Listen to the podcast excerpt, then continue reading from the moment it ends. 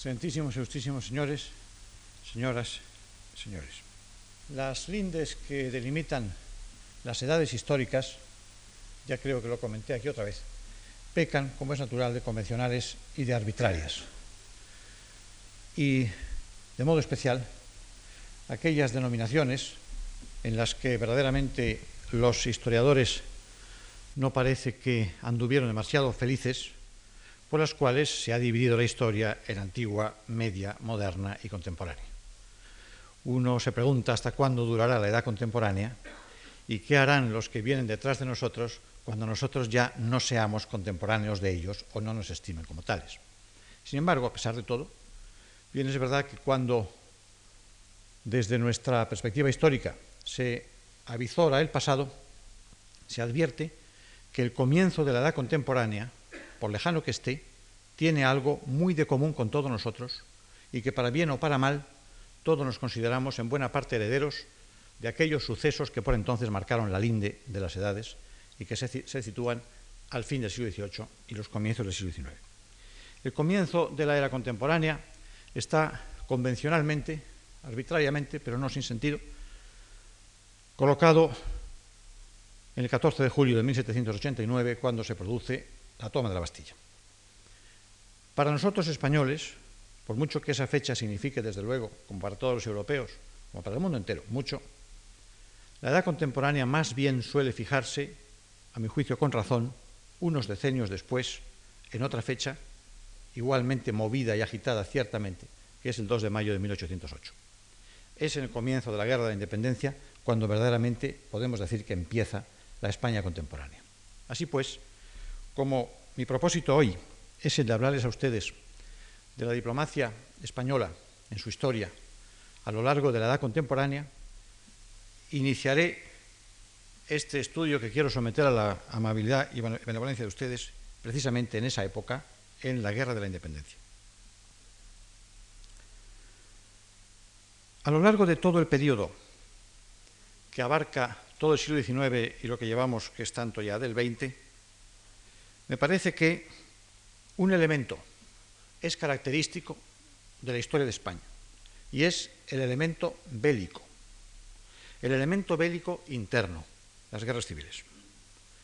Ciertamente que en todas las épocas España se vio implicada en los grandes conflictos europeos, en las grandes guerras de Europa. Pero en el siglo XIX se trata simplemente no de que haya guerras, sino que las guerras son internas en nuestro caso. Ahora se trata de una permanente guerra civil que fue esmaltando nuestra historia desde comienzos del siglo XIX y que ha marcado naturalmente su influencia en todos los órdenes y, cómo no, en el orden naturalmente diplomático. ¿Acaso se puede arguir que la guerra de sucesión en 1700 fue una guerra civil? Y precisamente lo mencioné aquí, ciertamente lo fue. Una guerra civil en la que, sin embargo, se han señalado por la historiografía factores positivos, que fue el despertar del pueblo español para ocuparse de sí mismo en lugar de las cuestiones externas que hasta entonces le habían ocupado, que trajo el interés de Europa por España, que trajo riqueza a España y que excitó a los españoles a pensar en ellos mismos. Pero las guerras civiles del siglo XIX y XX, evidentemente, no puede decirse que tengan esos factores positivos. Primero porque presentan, a mi juicio, un descubrimiento muy poco aleccionador de los españoles por parte de ellos mismos, exacerbaron las discordias y, en fin de cuentas, fueron responsables de la consunción de España. Bien es verdad que la discordia, la discordia civil, acarrea siempre esas consecuencias. Para dar la razón al conocido adagio latino concordia parva crescunt, discordia vel et magna dilabuntur. Un diplomático español del siglo XIX que escribió unas interesantes memorias, Los recuerdos de un diplomático, Augusto Conte, dijo que dos eran las causas del atraso del periodo que él estudiaba desde el punto de vista de su carrera diplomática, de su currículum. La pérdida de las Américas y la guerra civil. La guerra civil, dice Conte, que escribe en 1901, la guerra civil que sigue todavía latente y podrá repetirse. Escribe en 1901 y enumera las causas de una posible repetición de una manera, por cierto, sumamente atinada. Otro diplomático, un poeta del XIX, García Tasara, también en uno de sus poemas presentó ese panorama de la perspectiva de la posible guerra civil reproducida. Aún puede revivir la atroz quimera y sobre el ara de las leyes santas más sangre derramar sus cien gargantas.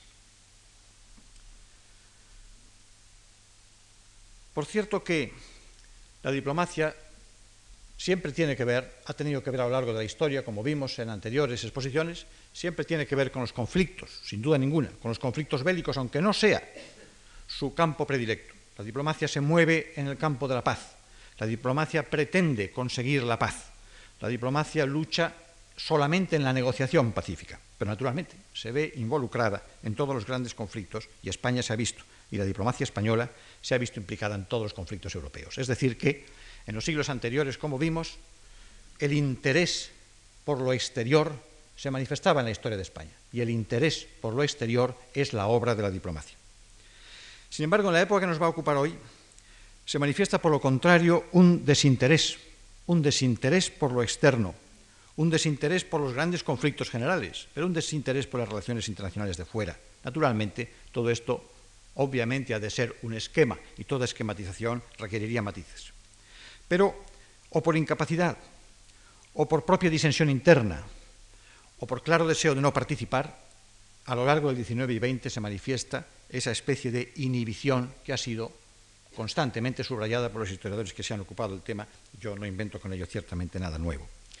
Uno de esos historiadores ha señalado oportunamente que lo exterior en la época 1815-1936, en la historia de España, es secundario, provinciano y pequeño. Si esos son adjetivos que pueden aplicarse al interés de España por lo exterior, quiere decir que la diplomacia española en ese periodo no va a poseer los caracteres generales grandiosos que en anteriores periodos a mí me ha parecido que merecía señalarse. No quiere decirse que la carencia de participación en guerras extranjeras sea negativo, ciertamente. Lo que es negativo para la diplomacia es la falta de interés por los aspectos externos de la política internacional. Tal vez pudiera decirse que la diplomacia española en este periodo no fue agente, pero fue paciente. Es decir, la diplomacia extranjera se ocupó de España, fue actor pasivo, si se permite, en las relaciones internacionales. Esto también coincidiría con la expresión de un historiador español que al referirse a este periodo ha hablado de la pasividad de un pueblo fatigado. Esa pasividad implica que la acción está fuera y que ha habido, a lo largo del periodo que nos ocupa hoy, injerencia, injerencia de la diplomacia exterior. A lo largo del siglo XIX, como no recordar, el Congreso de Verona, la entrada en España de los 100.000 hijos de San Luis, después la actitud de las diplomacias europeas en relación con el conflicto carlista, después el Comité de No Intervención en la Guerra Civil en este siglo, es decir, participación sí de la diplomacia extranjera en España. Pero la nuestra entonces quiere decir que fue una diplomacia inactiva. Podremos tal vez ser más exactos diciendo que no fue una diplomacia de gran potencia. Y eso sí que manifiesta un contraste con lo que había sido en siglos anteriores. Evidentemente, en la época de la hegemonía, España no solamente era una gran potencia, sino que era la gran potencia. En la época posterior, incluso del declive, mantuvo el carácter de potencia internacional y lo fue durante el siglo XVIII, como en la pasada explicación me esforcé en explicarles a ustedes. Por consiguiente, inactiva no, pero no una diplomacia de gran potencia. También un historiador que se ha ocupado del periodo relativo a la historia de España bajo Fernando VII e Isabel II dijo de la diplomacia española que fue activa pero estéril lo que ciertamente es mucho decir. Algún aspecto puede tener esa falta de interés por lo de fuera, es decir, la falta de participación en los grandes conflictos de las relaciones internacionales de ese periodo, alguna cosa positiva puede tener, porque implica inhibición, pero la inhibición es también neutralidad. Y desde luego que la diplomacia española, o la política exterior de España, como confortadora de desgracias o como mediadora, por lo menos en deseo, sí se manifestó durante este periodo y eso es muy digno de tenerse en cuenta y, si ustedes me consienten, volveré a ello un poco más adelante. Quiere decir, por lo tanto, en este panorama, que me esfuerzo en no presentar demasiado negativo, quiere decir que el planteamiento de la diplomacia en esta época no va a merecer elogios ni encomios como en anteriores etapas. posiblemente. Sin embargo, por contraste, en este periodo la diplomacia española da pasos muy importantes en lo que se refiere a sí propia, es decir, en la consolidación de la profesión. Es un periodo en que la diplomacia en todas partes adquiere esa meta final de la profesionalización que hemos perseguido lentamente a lo largo de las explicaciones que les he presentado a ustedes. Embriones de profesionalización a finales del 17, verdaderos atisbos de profesionalización que empieza a lograrse en el 18, sobre todo al final del siglo, con las reformas de Florida Blanca, y consolidación plena ya en el siglo XIX. Que duda cabe que eso no es un hallazgo de la diplomacia española, sino es un sumarse a un fenómeno internacional, universal, que es que la diplomacia ha alcanzado una etapa de su historia que la convierte de ser simplemente una relación entre los estados organizada, una función de todas las naciones para trabar entre ellas relaciones, se convierte en un cuerpo profesional organizado dentro de cada uno de los estados. Esto sucede en España, por supuesto, también durante el siglo XIX. He ahí, pues, un factor positivo. En 1844, Conte, el diplomático a que acabo de referirme hace un momento, dice, habíase formado en España un cuerpo de funcionarios que constituía lo que se ha llamado la carrera diplomática, en 1844. Todavía lo dice, como ve, con cierta timidez, esto de la carrera diplomática, pero manifiesta muy claramente en qué consistía, un cuerpo de funcionarios. Quiere decir que la palabra diplomático, que ya habíamos mencionado en la pasada explicación, que en el siglo XVIII adquiere carta de naturaleza, ya está plenamente vinculada como adjetivo al sustantivo carrera. Se ha dicho alguna vez que la palabra diplomático en España no aparece hasta mediados del siglo y que la trae Quintana, de la mano de novedades francesas. No es cierto, evidentemente.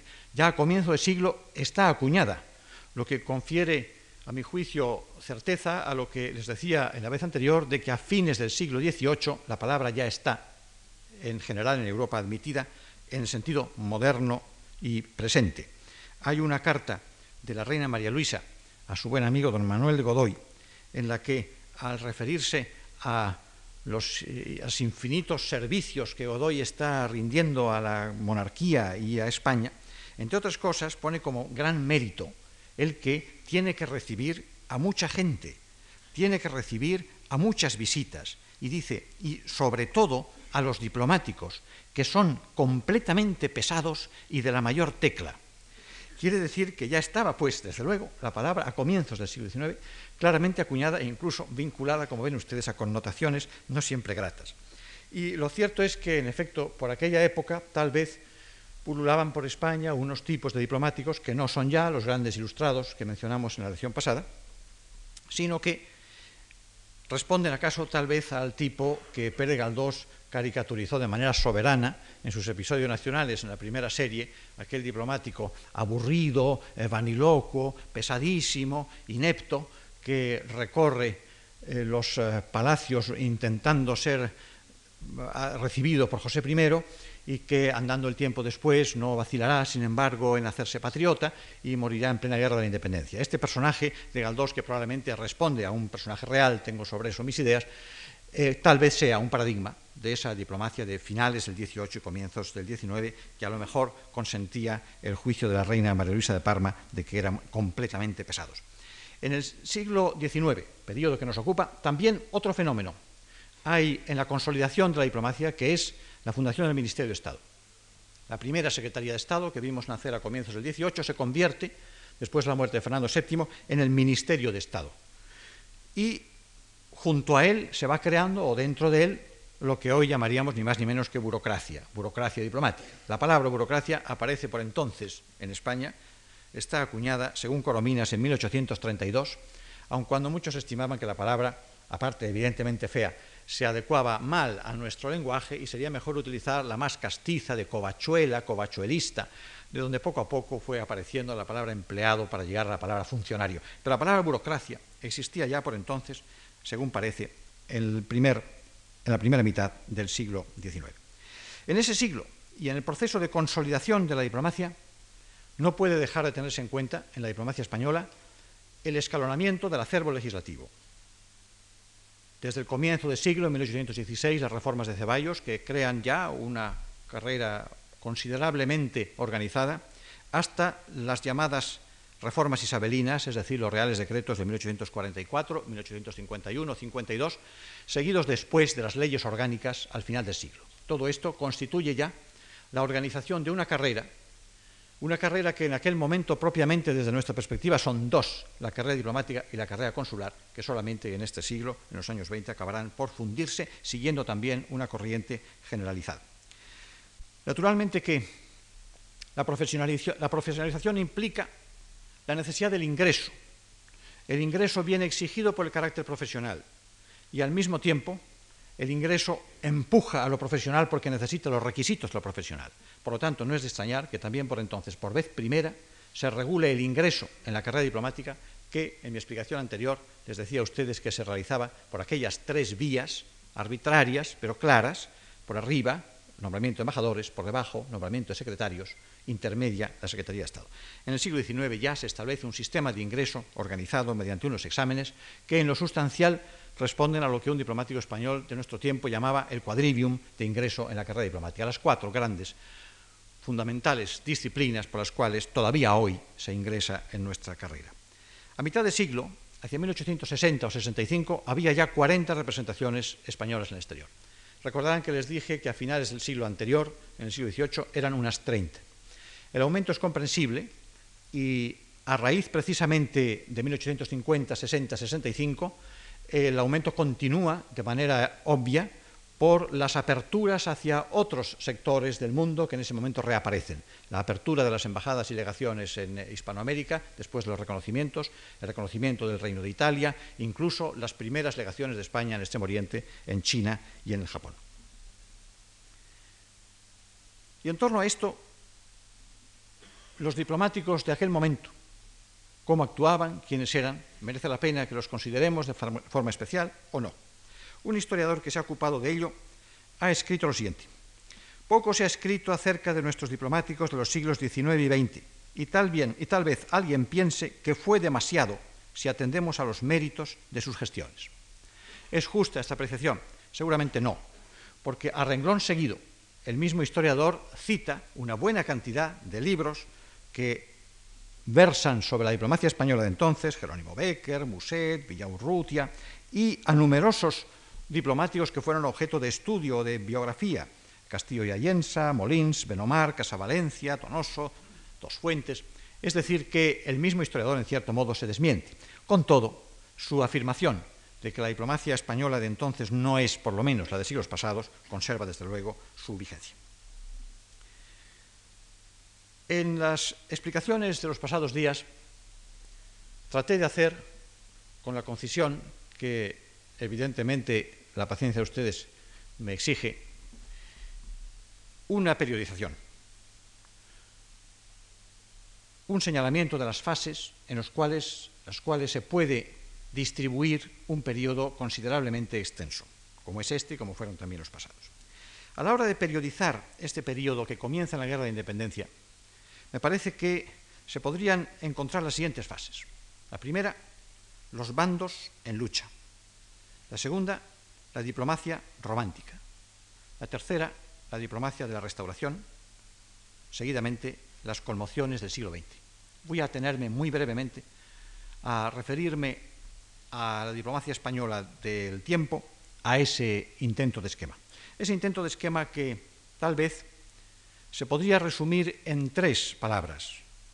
Inestabilidad, al comienzo y durante la mitad del siglo XIX.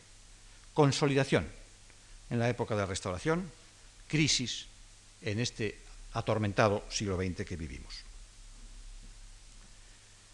La primera, pues, de las fases merecería el título de los bandos en lucha. Y ahí ciertamente se manifiesta una vez más la característica obvia, por otra parte, que les señalé a ustedes de la guerra civil como característica de la política española del periodo que hoy nos ocupa. La primera manifestación de esos bandos en lucha es la guerra de independencia. La guerra de la independencia es, por una parte, y ello implica también la presencia de la diplomacia española, es, por una parte, la vinculación de España a un movimiento general, que son las guerras napoleónicas, evidentemente. Pero por otra parte, no lo olvidemos, es una guerra civil. Es una guerra civil entre españoles de dos ideas diferentes. Con todas sus connotaciones que mencioné en anteriores ocasiones y que desde luego traen la discordia también a la diplomacia. Cuando la diplomacia representa la pugna del Estado fuera, es una, congruente, pero cuando naturalmente responde a una discordia civil, también hay discordia en la propia diplomacia. Y también hay los campos deslindados dentro de la propia diplomacia. En la diplomacia española de la Guerra de Independencia queda, por un lado, la diplomacia francesada, la de Almenara, Urquijo, Campo Alange, Azanza, la diplomacia patriota, la diplomacia de Labrador, de Vargas Laguna, de Joaquín de Anduaga. Citemos en el caso de Joaquín de Anduaga, acaso, uno de los que en aquellos momentos son ejemplo de lo que un diplomático español en la guerra de independencia sufrió y peleó. Joaquín de Anduaga era nuestro representante en los Países Bajos en 1808 se negó a reconocer a José I. Con lo cual hubo de huir de los Países Bajos perseguido por un destacamento de húsares. Intentó embarcarse para huir a Inglaterra. Naufragó. Estuvo a punto de ahogarse en el canal. Finalmente consiguió arribar a las costas inglesas. Y allí el ministro Canning lo recibió afectuosamente y le encomendó una misión en Dinamarca. La cumplió. De Dinamarca se fue a Suecia y de allí a Rusia en Rusia, su colega, pero que era del otro bando político, lo persiguió todo cuanto pudo, lo apresó y estuvo a punto de ir a parar a Siberia. Escapó como pudo de Rusia, fue a Viena, donde entró en el bando antinapoleónico. De allí consiguió llegar a Malta, fatigado, exhausto, carente de recursos, y finalmente pudo volver a Cádiz, donde se unió a la diplomacia patriota. Todo eso desde 1808 hasta comienzos de 1810. Es uno de esos periplos que la diplomacia sufre en muchas ocasiones, pero que en estas se complica con la guerra exterior y la guerra interior a la vez. En el lado contrario, acaso merezca, la pena reseñar un caso notable, el del conde de Yoldi. El conde de Yoldi era nuestro representante en Copenhague, representante Carlos IV en Copenhague. Reconoció a José I, porque según parece el propio rey danés así se lo aconsejó a la vista de las renuncias legítimas que Carlos IV y Fernando VII habían hecho en Napoleón y en José I. Reconoció pues al rey José, equivocadamente, transcurrida la guerra, se encontró con la situación cambiada, optó por quedarse en Copenhague y el rey le otorgó un puesto importante en la corte, con lo que al final acabó siendo un distinguido funcionario de la diplomacia danesa por las circunstancias a que le había conducido la discordia civil. Así pues, diplomacia francesada por un lado, diplomacia patriota por otro. La diplomacia patriota observa además aquí unos caracteres muy particulares. Al desaparecer el poder central, en cuanto los patriotas se niegan a reconocer al nuevo poder central usurpador, surgen en España las juntas, como es bien sabido, juntas que se reproducen también en América Española, y cada junta es su pequeña capital, y cada junta ejerce su propia diplomacia. Es un hecho sobradamente conocido, pero me parece que es importante traerlo a colación al menos. Las juntas envían sus propios representantes, naturalmente, sobre todo a Inglaterra, que es el único país que está en condiciones de ayudarnos.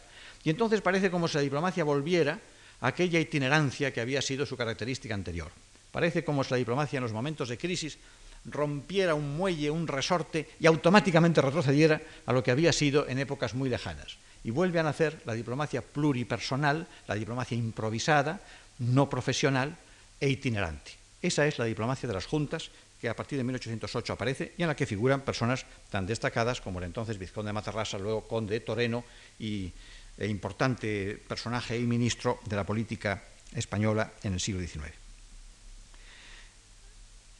Si la guerra de independencia fue un éxito patriótico, doloroso en tantos sectores, sin duda ninguna, pero lleno de gloria, bien sabido es que la paz, donde la diplomacia hubiera podido intervenir, no correspondió a los sacrificios de la guerra y que el Congreso de Viena, que es uno de los momentos cumbres de la diplomacia europea, no representa para España gran cosa. Se ha dicho muchas veces que estuvimos mal representados, que don Pedro Gómez Labrador no estuvo a la altura de lo que la diplomacia española requería y que España no obtuvo, por tanto, los resultados que hubiera merecido después de una guerra tan heroica. Naturalmente me parece que es mucho cargar las culpas sobre una persona. Eran otros los diplomáticos españoles que allí actuaron, si no directamente, Fernández Núñez, que fue quien finalmente firmó el tratado. Pero las culpas han recaído sobre el negociador inmediato que fue Labrador. Y naturalmente de él se han dicho infinidad de cosas, por lo general divertidas y siempre muy hostiles. Alguien lo llamó, con muy mala intención, un Maquiavelo mal traducido al castellano. Dicen que Wellington lo llamaba la peor cabeza que he conocido y el historiador Nicholson lo, llama el más engorroso de los plenipotenciarios. Me parece que es injusto, insisto, cargar sobre el labrador las culpas. Lo cierto es que en el Congreso de Viena España no consiguió más que una cosa para la cual tenía instrucciones concretísimas el labrador y lo obtuvo, que fue eh, lo que beneficiaba a la familia borbónica del reino de Etruria, la reina viuda de Etruria, que conservara sus dominios en Italia. ¿Se podría haber conseguido algo más? Es muy difícil de prever. Pero en todo caso, lo que sí es evidente es que el Congreso de Viena no representa ni mucho menos una página gloriosa de nuestra diplomacia, sino realmente más bien una página fúnebre. Los bandos en lucha tiene todavía, en este periodo que nos ocupa, otras manifestaciones. La segunda sería la descolonización, que llamaríamos hoy, la emancipación de las Indias, que es un término mucho más hermoso. Porque aquello, evidentemente, imagino que convendrán ustedes conmigo, fue una guerra civil, fueron también bandos en lucha, españoles contra españoles, que tiene también, como es natural, sus capítulos de diplomacia, sus capítulos de diplomacia de juntas, también allí, en la España del otro lado del Atlántico, igual que aquí. Las juntas reunidas allí también en sus distintas capitales enviaron sus diplomáticos a España, a las otras potencias, entre ellos mismos. Agentes de importancia excepcional en la historia, evidentemente, por otros motivos, como fueron Bolívar, eh, Miranda, Andrés Bello o Bernardino de Rivadavia, que se encargaron todos ellos de misiones en Europa. Y finalmente, la diplomacia del reconocimiento, es decir, el propósito final español de acceder, después de un largo periodo de incomprensión mutua, de acceder al reconocimiento de aquellos estados. Eso fue también un capítulo diplomático. El diplomático argentino, el plenipotenciario argentino, que obtuvo finalmente de España el reconocimiento, nada menos que Juan Bautista Alberdi, una gran personalidad, es obvio, cuando mandó un despacho a su gobierno en el que explicaba el reconocimiento español finalmente, en 1865, después de un largo periodo, lo expresó de esta manera. La reina, doña Isabel, me ha recibido, me ha llamado de usted y no me ha dado a besar su mano. En esas frases está implícito el reconocimiento. Los reyes de España a los súbditos los llaman de tú, a los extranjeros de usted, y a los extranjeros, que no son súbditos, lógicamente, no les dan a besar la mano. Con eso Alberti quería decir a su gobierno que Isabel II lo había reconocido no como un súbdito del otro lado del Atlántico, sino como el representante de una potencia extranjera. La tercera ocasión de los bandos en lucha en este primer periodo que estoy citando, evidentemente, son las guerras carlistas. Y también las guerras carlistas tuvieron sus episodios diplomáticos. Hubo también una duda entre diplomáticos de un bando y de otro. Hubo los diplomáticos oficiales que representaban a Isabel II, hubo los agentes, el marqués de Monasterio, el Labrador, el obispo Abarca, que recorrieron cortes europeas como representantes de don Carlos María Isidro. Es decir, ahí también hay, otra vez, una discordia civil, otra vez una vacilación de los diplomáticos, como naturalmente de todos los españoles, y una vez también dos diplomacias enfrentadas, la de los dos bandos, igual que estaban enfrentados los ejércitos en España, los diplomáticos en el extranjero. Dije que este era el primer periodo que yo me permitía exponer a usted de los bandos en lucha. El segundo era la diplomacia romántica. El término, aparte de ser, me parece, sugestivo, ha sido aplicado con razón ya en varias ocasiones. José María Jover, al referirse a este periodo de la política exterior de España, dice que fue una política exterior romántica. Y lo fue así, dice, por su discontinuidad, porque era una respuesta a factores psicológicos colectivos irracionales y por la obsesión romántico-nacionalista de la época. Basta que pensemos el interés que despertó la independencia de Grecia, para que comprendamos cómo, en efecto, el factor nacionalista romántico interviene en este periodo. Es un periodo, por desgracia, en lo que la diplomacia nuestra se refiere, muy parco, muy escaso en personalidades y en grandes hechos. Incluso los historiadores se han puesto de acuerdo aquí para denostar considerablemente a nuestra política exterior. Para uno de esos historiadores, Ballesteros, es un gris ambiente isabelino la diplomacia de la época. Para otro, Pérez de Guzmán, los embajadores de, de la época isabelina en el exterior fueron nulidades condecoradas. Y otros han señalado que se debió a que los escasos políticos de la época estaban devorados por la política interior y no concedieron importancia al exterior. En todo caso, es la época a la que se ha llamado, también por un ilustre historiador contemporáneo, la descalificación internacional de España. Bien, es verdad que en esa época aparecen, claro está, también los destellos de la anécdota.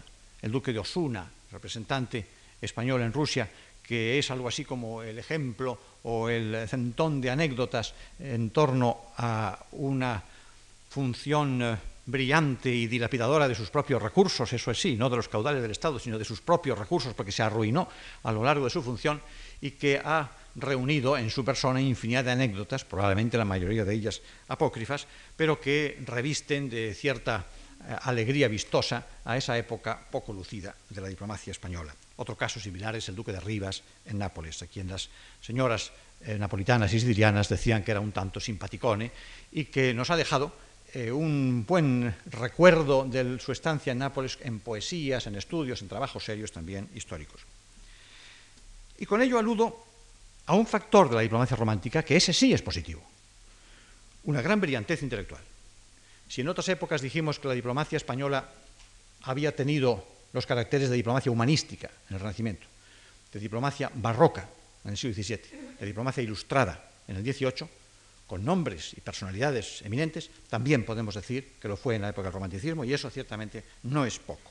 Bastaría pensar en el Duque de Rivas, en Martínez de la Rosa o en Espronceda, tres de las más grandes figuras del romanticismo español, pero no solamente eso, sino una larga serie, Leopoldo Augusto de Cueto, Nicomedes Pastor Díaz, García Tasara, Alcalá Galiano, don Juan Valera, Juan Donoso Cortés, figuras todas grandes de la, eh, literatura española del XIX y que pertenecen, sin duda, a la diplomacia. Todos ellos cantaron nostalgias de destierro, los horrores de la guerra, el, amor patrio que vivo persevera, en términos de García Tasara, eh, un gran lirismo evidente en eh, personalidades muy dadas a ese profundo sentimiento y no olvidemos incluso que algunas de las óperas del repertorio internacional, el Trovatore o la Forza del Destino, están basadas en ideas de diplomáticos españoles. El tercer periodo es la diplomacia de la Ilustración representa una consolidación de la diplomacia, una consolidación de la política española, ciertamente, pero si consideramos que es el momento de las grandes potencias, la época de las grandes potencias, tampoco podremos decir que España representó allí ningún papel destacado. Porque había dejado de serlo anteriormente, también por propósito de los que regían la política exterior de España.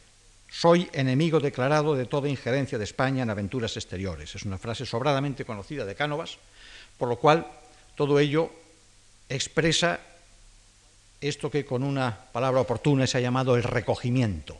Recogimiento, por supuesto, quiere decir inhibición en cuanto al exterior.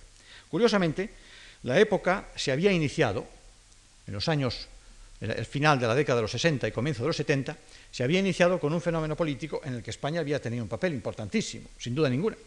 Si pensamos que el gran acontecimiento que es el nacimiento del segundo Reich alemán y el final del segundo Reich francés, Napoleón III, el segundo imperio francés, Napoleón III, es decir, la guerra franco-prusiana, hemos de tener siempre presente que nace en torno a la célebre candidatura de Leopoldo de Hohenzollern en España y que ello produjo un movimiento diplomático considerable por parte de España, con nombres y apellidos, evidentemente, de embajadores españoles que en aquel momento intervinieron. Y, sin embargo, inmediatamente después, España se ausenta. Probablemente se ausentó, afortunadamente, puesto que lo inmediato, el, inmediato correlato de aquellas circunstancias fue una guerra muy dura entre Francia y Alemania, como es sabido, Francia y Prusia, pero el hecho es que se ausentó, en efecto, de los acontecimientos políticos internacionales. Yo no voy a referirme aquí, como es natural, a la aproximación a la dúplice, la renovación realizada en primera etapa, no realizada en segunda, y que finalmente acabó por producir lo que se ha llamado la, eh, falta de protección española en el campo diplomático en acontecimientos tan atroces y terribles como fue el descalabro colonial de 1898. También sería fácil culpar a la diplomacia española de todo ello, aun cuando no esté exenta de culpa, pero no carece el periodo, sin embargo, de nombres destacados, de personajes que en la historia de la diplomacia española y en la europea, en cierto modo, representaron su misión.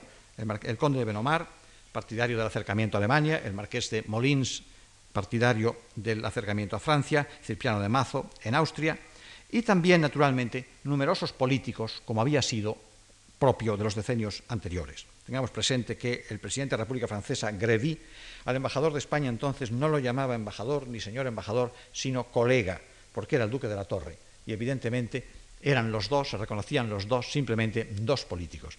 La presencia de los políticos en la diplomacia española del 19 es constante. En este último periodo, Manuel Silvela, León y Castillo, luego Quiñones de León, junto con profesionales muy distinguidos.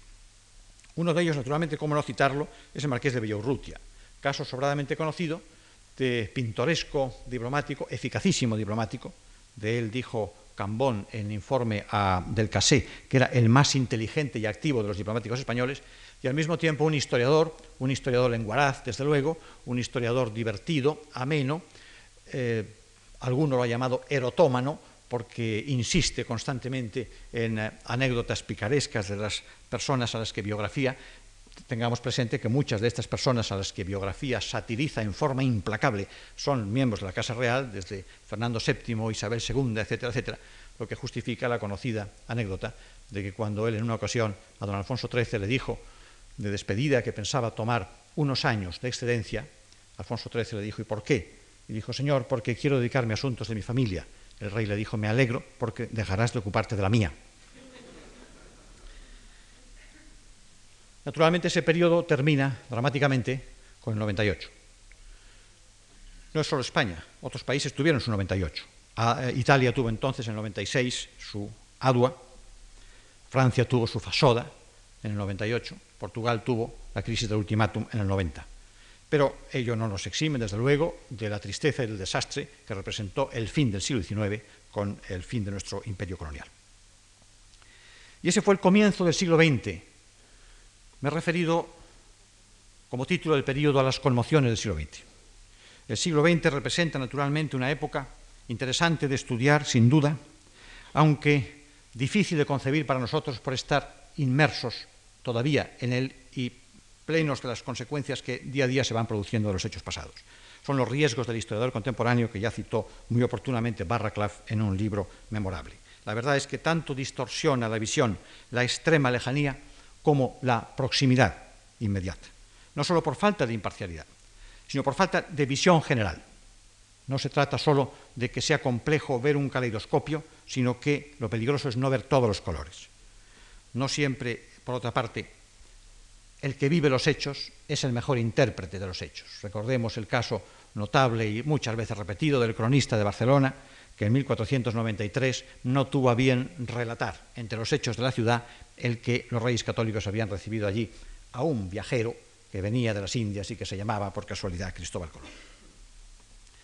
¿Cuáles son las respuestas de la diplomacia española a las grandes crisis del siglo XX, al desarrollo de este siglo tan atormentado?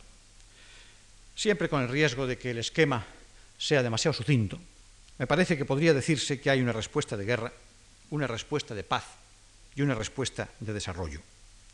La respuesta de guerra fue una nueva guerra civil un hito más, un eslabón más en esa cadena que hemos ido viendo de los bandos en lucha en el comienzo del siglo. Una guerra civil precedía de un periodo en la Segunda República en el que se liquidó un estilo de diplomacia y se introdujo otro, la presencia de políticos y de intelectuales al frente de las embajadas, Madariaga, Américo Castro, Pérez Ayala, pero que desemboca, como es sabido, en una conflagración, de nuevo, en una discordia que de nuevo separa bandos y que de nuevo separa diplomáticos, evidentemente, con sus secuelas evidentes de sinsabores, de tragedias, de destierros. Durante la guerra se produce, eso sí, un acontecimiento menor, pero que he de reseñar, que es un cambio de nombre. El Ministerio de Estado fue entonces cuando, en 1938, pasa a llamarse Ministerio de Asuntos Exteriores. Y hay otro hito en la larga concatenación de circunstancias que acompañan la evolución de la diplomacia española. Respuestas de guerra, pues, con todo lo que ello implica, evidentemente, con todo lo que ello implica de dolor y de sinsabor y de amargura. Pero felizmente hay también, a lo largo del siglo XX, por parte de la diplomacia española, dos respuestas de paz. Son las dos neutralidades. Las dos neutralidades en la Primera y en la Segunda Guerra Mundial, que van vinculadas a una labor benéfica, nobilísima, que me parece que esta sí está, desde luego, en el haber de la diplomacia española de su tiempo. En la Primera Guerra Mundial fue una labor humanitaria dirigida muy personalmente por el rey don Alfonso XIII, acompañado, colaborado con personajes de la diplomacia española como Polo, y, Merli del Val, Castro Casaleiz, Villaurrutia, quien antes cité, Reynoso, o el marqués de Villalobar, nuestro representante en los Países Bajos, que ejerció una labor humanitaria extraordinariamente valorada, justamente valorada entonces, y que ha dejado un nombre muy meritorio en la diplomacia española. En la Segunda Guerra Mundial, también la diplomacia española hubo de hacer frente a las dificultades de un mantenimiento de neutralidad. Los títulos de los libros clásicos que, eh, existen sobre aquella época ya de por sí son expresivos. En Daya y entre Daya y Gibraltar, España tenía razón, la agonía de un neutral. Es decir, aquellos momentos en los que, ceguera sería no reconocerlo, la política exterior española se mantuvo entre el Stila y Caribdis en un momento trágico y su nave no naufragó, sino que navegó en aguas de paz. También en ese periodo me parece que entra dentro de los aspectos más meritorios de la diplomacia española los propósitos, que fueron más que propósitos muchas veces, de salvación de numerosos judíos, judíos de origen sefardí, uno de ellos, otros de ellos ni siquiera, pero que se agruparon en un procedimiento de salvación montado desde el Ministerio de Asuntos Exteriores y que ha sido luego cicateramente disminuido en ocasiones por la historiografía contemporánea, pero que a mi juicio no deja de tener una trascendencia grande y sobre todo es una manifestación de un cometido nobilísimo. La tercera respuesta sería la respuesta del desarrollo, es decir, la diplomacia que trata de adecuarse a un siglo XX en Europa, en el mundo entero, un siglo XX en acelerado proceso. Nótese que dije proceso, no progreso, que sería decir demasiado. ¿Quiere esto decir que nos encontramos ante una diplomacia nueva? Un gran diplomático francés del siglo, Cambon, al referirse en los años 20 a estos términos, dijo, diplomacia vieja, diplomacia nueva, son palabras que no corresponden a nada real. Se modifica solo lo externo, el ornamento, lo fundamental permanece. Me parece que esto puede decirse también ahora. La diplomacia sí se adecua a las circunstancias, pero la diplomacia nueva de hoy día, hubo una diplomacia nueva también en 1919 y así se dijo y se proclamó. La diplomacia de nuestros días se adecua ciertamente, pero no ha cambiado. La gran mutación de la diplomacia se produjo, como ya me esforcé en decirles a ustedes, exclusivamente en el siglo XV. Y desde entonces acá estamos viviendo por diversas etapas de una diplomacia que en lo sustancial, en todo el mundo naturalmente, no solamente en España, como es lógico, se mantiene y se perpetúa. Y la tarea de los diplomáticos de todo este tiempo, la función, cómo han visto ellos el desarrollo de sus propios cometidos, cómo se han visto los diplomáticos españoles en este tiempo. Evidentemente, recordemos el entusiasmo y la gloria, o la vanagloria, de épocas anteriores, de la gran época de la, hegemonía, del barroco, de la ilustración. Ciertamente había allí grandes motivos, porque detrás de ellos estaba un Estado poderoso, estaba la conciencia de la hegemonía, del gran papel en las relaciones internacionales. Los tiempos son distintos, no hay hegemonía. Las circunstancias en que la diplomacia nuestra y la de la mayor parte de los países se mueve son muy diferentes. Sorprende, sin embargo, comprobar la constancia en buena parte de los atributos de la diplomacia. La constancia en el servicio pleno de sacrificios y de devoción al Estado. Con frecuencia, sentimientos de orgullo, sumamente notables. Les voy a citar un caso. A comienzos del siglo, no un gran embajador, no un gran aristócrata de los que eran el lucimiento de la diplomacia de siglos anteriores, sino un modesto encargado de negocios de España ante la ciudad libre y anseática de Hamburgo, topó con unos cuantos piques de protocolo que hoy nos parecerían completamente insulsos. Se molestó tantísimo que presentó una reclamación diciendo que el representante de un soberano que da leyes en España y en ambas Américas, desde California al Cabo de Hornos, merecería ser tratado con más respeto. No es don Pedro de Toledo, no es don Baltasar de Zúñiga, no, es el señor Ranz Romanillos, encargado de negocios de España en Hamburgo, y el soberano es Carlos IV. Otras veces los diplomáticos sintieron gran alegría por su propia función. León y Castillo nos cuenta que el gran momento de alegría de su vida fue el acuerdo con Francia sobre el norte de Marruecos, obtenido durante su gestión en París.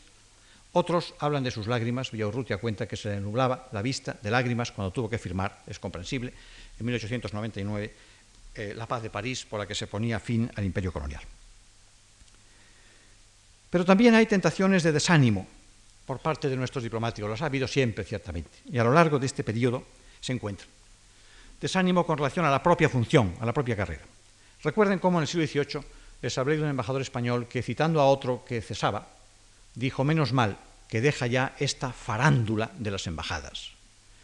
En el XIX se manifiesta también, como no, a menudo, esta tentación del desánimo, por la invasión de la política que señala Augusto Conte a mediados del siglo XIX. O en este siglo, en una conversación memorable que cuenta Antonio Suqué, un cónsul catalán que escribió un muy interesante libro de memorias, y que tuvo una conversación con Julio Palencia Tubao, otro diplomático español, el cual le dijo la carrera no tiene porvenir, lo que debemos hacer es fundar un periódico. Naturalmente que la idea de que la carrera no tiene porvenir no es de ese momento, sino de todos. Y en el siglo XIX es sabido que el príncipe de Bismarck presentó una vez en San Petersburgo a su colega Nesselrode, un viejísimo veterano que había estado en todas las actividades diplomáticas desde el comienzo del siglo. Al presentarle a un joven diplomático alemán, conde de Holstein, le dijo, he aquí un diplomático del futuro. Y el viejo Nesselrode, escéptico y aburrido, le dijo, en el futuro no habrá ni diplomacia ni diplomáticos. Lo que no sabía es que pocos años después se iba a mover el mundo en efervescencia en uno de los capítulos más activos de la diplomacia europea. Otro de nuestros diplomáticos, Villaurrutia, quien he citado, dice que es una muestra de inferioridad mental seguir paso a paso una carrera larga y costosa. Esto, naturalmente, fue seguramente un arrebato de mal humor. Villaurrutia, ya lo he dicho, fue uno de nuestros mejores diplomáticos de fines del siglo pasado y comienzos de este. Lo que sí es verdad, y es evidente que así sea, es que la diplomacia del siglo XX, la española y la que no es española, ha tenido que tropezar con los enemigos propios de la diplomacia y con los enemigos propios del tiempo. Los enemigos propios de la diplomacia son los de siempre. El desenraizamiento doloroso. También Augusto Conte dice que lo que menos le gustaba de la diplomacia es que cuando volvía a España se encontraba sin amigos. El tenerse que enterar por telegrama no solamente de los grandes sucesos del mundo, sino con frecuencia de los sucesos de su propia familia, prósperos o adversos. Y esa especie de exilio a que el diplomático se ve siempre sometido. Exilio voluntario, ciertamente, es un exilio escogido. Recordemos cuando Agustín de Foxá, uno de nuestros más brillantes y simpáticos diplomáticos de este tiempo, un gran poeta, hablaba del honor de, en lejanas latitudes, representar de España las virtudes. Es un propósito deliberado de que hay voluntad en ese exilio de los diplomáticos. Ya nada menos que don Diego Hurtado de Mendoza, uno de los grandes diplomáticos del siglo XVI, escribió una vez, gran poeta como era, yo soy aquel sin abrigo, esclavo de mis cuidados, a quien arrastran los hados, porque los quiero y los sigo. Y ahí pues una muestra de la voluntariedad de la diplomacia. Pero naturalmente también topa con los enemigos que el tiempo moderno ha impuesto a los propios diplomáticos. Por una parte, el auge descomunal de las comunicaciones, que tiene naturalmente factores positivos por todas partes, pero que también disminuye la importancia de la diplomacia. Ya se señaló incluso a fines del siglo XVIII, nada menos que por Quincy Adams en los Estados Unidos. La aparición de otras diplomacias, directa, multilateral, que a veces enmascaran la faz auténtica de la diplomacia al uso habitual Incluso el desplazamiento terminológico. Se habla hoy menos de diplomacia. Ya no se habla de historia diplomática, sino de historia de las relaciones internacionales. La diplomacia está siendo sustituida por términos como servicio exterior, política exterior, por no hablar de otros horribles importados del extranjero como la decision making, el policy planning, el think tank o las iniciales. Para los americanos, en algún libro que he leído recientemente, la carrera diplomática es la FSO, el Foreign Service Officers. vean ustedes hasta dónde puede llegar la diplomacia que hemos visto en épocas pasadas. Una mayor publicidad, no mala en principio, ciertamente, una mayor publicidad que también desvirtúa los caracteres propios de la diplomacia, y esto lo señaló Demóstenes, nada menos, hace considerable tiempo, y también Nicholson en este siglo. También la presencia de más componentes en la vida internacional. Ya no es solo la diplomacia la protagonista. Tampoco en principio es malo, ciertamente. Es lo que un tratadista americano ha llamado hoy día la explosión en la participación en las relaciones internacionales. Y también los permanentes propósitos de cambio que muchas veces hacen que se ocurran grandes ideas a personas, ideas que en el fondo lo que hacen es volver al pasado más bien que plantear un futuro. Se dice de Kennedy que uno de sus grandes sueños era convertir la política exterior en un grupo de unas 30 personas solamente, mientras que se conservaría el Departamento de Estado como una enorme fachada, dentro de la cual cientos de funcionarios se pasaban unos a otros papeles de unos a otros despachos, quedando reservada a esos 30 la dirección de la política exterior. Esta idea de Kennedy hubiera hecho feliz a Luis XIV, porque no era ni más ni menos que le secret du roi, que es la característica básica de la diplomacia del XVIII. Pero nada de esto, en el fondo, creo yo que haya hecho superfluo el canal diplomático, la relación diplomática entre los estados. Porque la diplomacia sigue siendo hoy día, en el fondo, el arreglo diario, el arreglo cotidiano de los conflictos. La diplomacia sigue siendo el pararrayo de las crisis. Y cuando en la prensa leemos los grandes conflictos con que nos aturde diariamente el periódico, nos tranquiliza pensar que los diplomáticos se están ya ocupando y parece como que la diplomacia fuese algo así como un cuerpo de bomberos distinguidos que garantizaran la tranquilidad de todos cuando empieza a oler a humo. Es decir, la defensa y la salvaguarda de la paz. Y esto ya en anteriores explicaciones les dije que a mi juicio es lo fundamental en la diplomacia, la defensa y la salvaguarda de la paz. El gran tratadista de diplomacia español, don Juan Antonio Rivera y Zúñiga, quien he citado más de una vez, en su libro El embajador, alude reiteradamente a que el fin del embajador, de la función del embajador, es el fin verdadero de la paz. Y añade, y no me cansaré de repetirlo.